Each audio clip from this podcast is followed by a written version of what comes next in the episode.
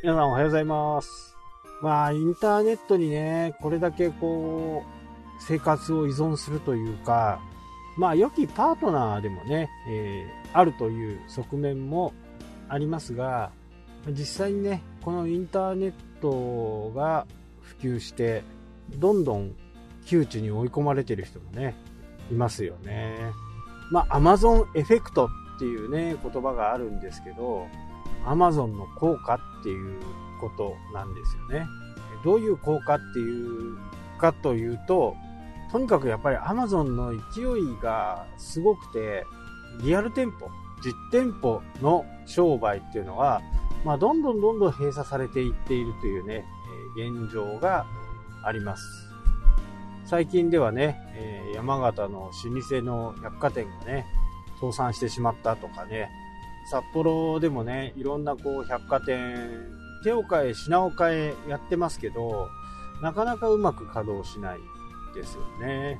なのでやっぱり百貨店で買うっていうね、時代がもうそろそろ終わりに近づいてるのかな。まあ残るのは残るんでしょうけどね。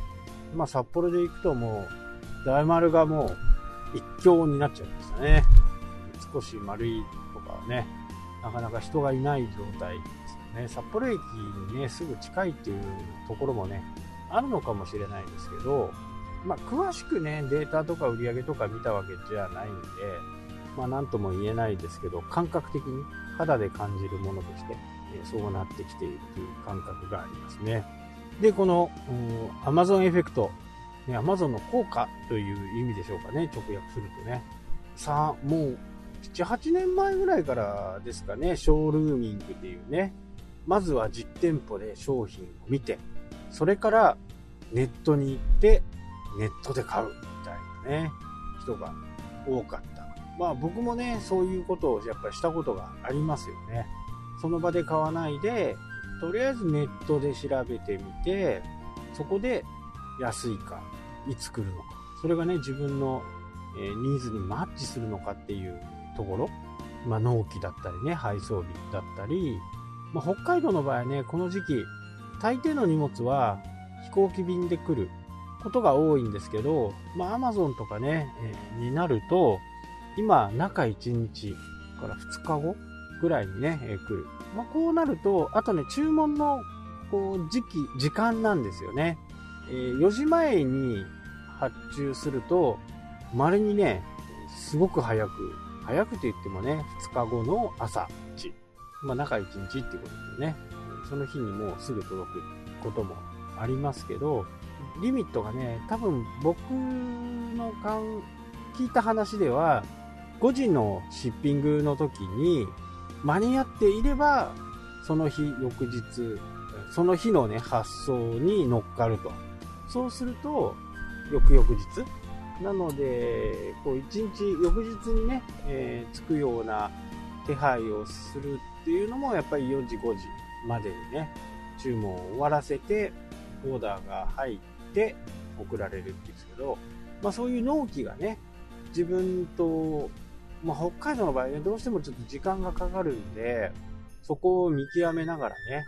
アマゾンと楽天と見比べてね、えー正直ね、楽天、楽天はいつ来るかわかんないっていうね、いつでも、いつ来てもいいっていう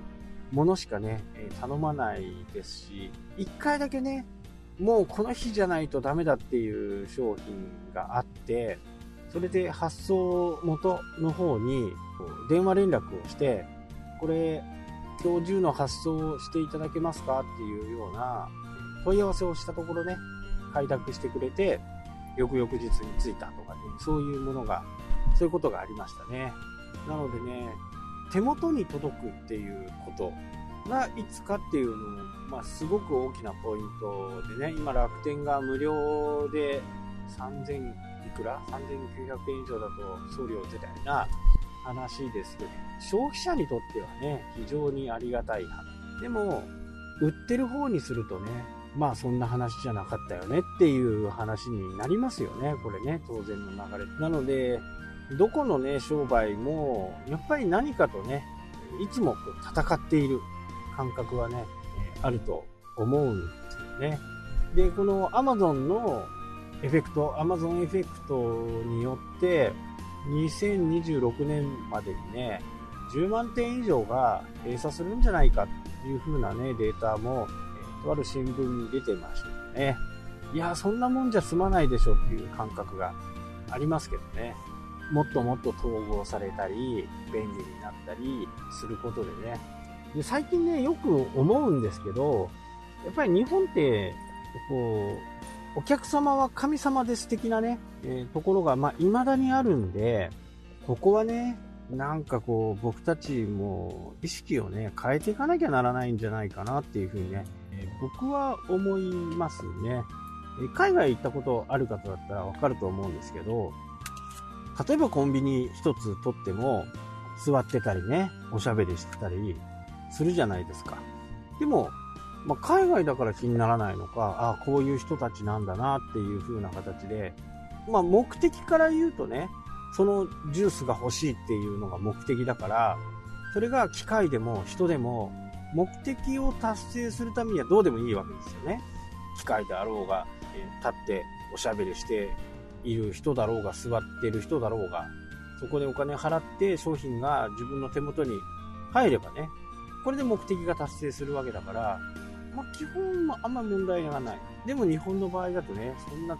お客さんの前でね、おしゃべりをしてるなんて、まあ、それこそね、なんか動画で撮られて公表されるぐらいのね、話になっちゃうかもしれないですけどね。まあ、この辺がね、なんか、僕としてはね、まあ、怖いっていうのもあるし、なんか、ちっちゃいなーみたいなね、感じはします。で、先日のニュースを見ててね、列車の車掌さんがタブレットを見てたと。で、それはね、多分映画かなんか自分の遊びとか、まあ業務中にそれを見てたっていうことでね、それを動画に撮られて公表されて、多分本人もね、相当なペナルティ、もう55、6、53の人がね、車掌さんが来られてね、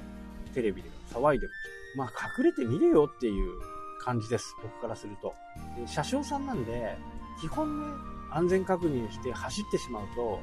あんまりやることないと思うんですよね。まあ、緊急時は別です。これは賛否両論あるかもしれないけど、なんかね、生きづらい世の中、特に日本は生きづらい世の中にますますなっていくんじゃないかなっていうね、ことを思います。で、今日のね、最後のまとめとして、この Amazon エフェクトがどんどんどんどんまだ進化していったり、楽天エフェクトとかね、Yahoo エフェクトみたいなものが私たちの中に浸透してくると、生鮮以外のものはね、ほとんどがインターネットで買えるみたいな、まあ、生鮮も一部買えますけどね。でもやっぱりこう、僕なんか魚が好きなんでね、魚見てその、それを買いたいっ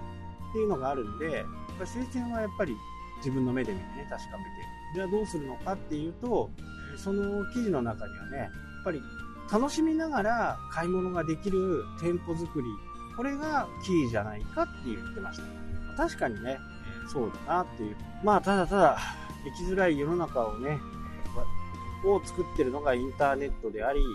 私たちの生活を楽にしてくれてるのも、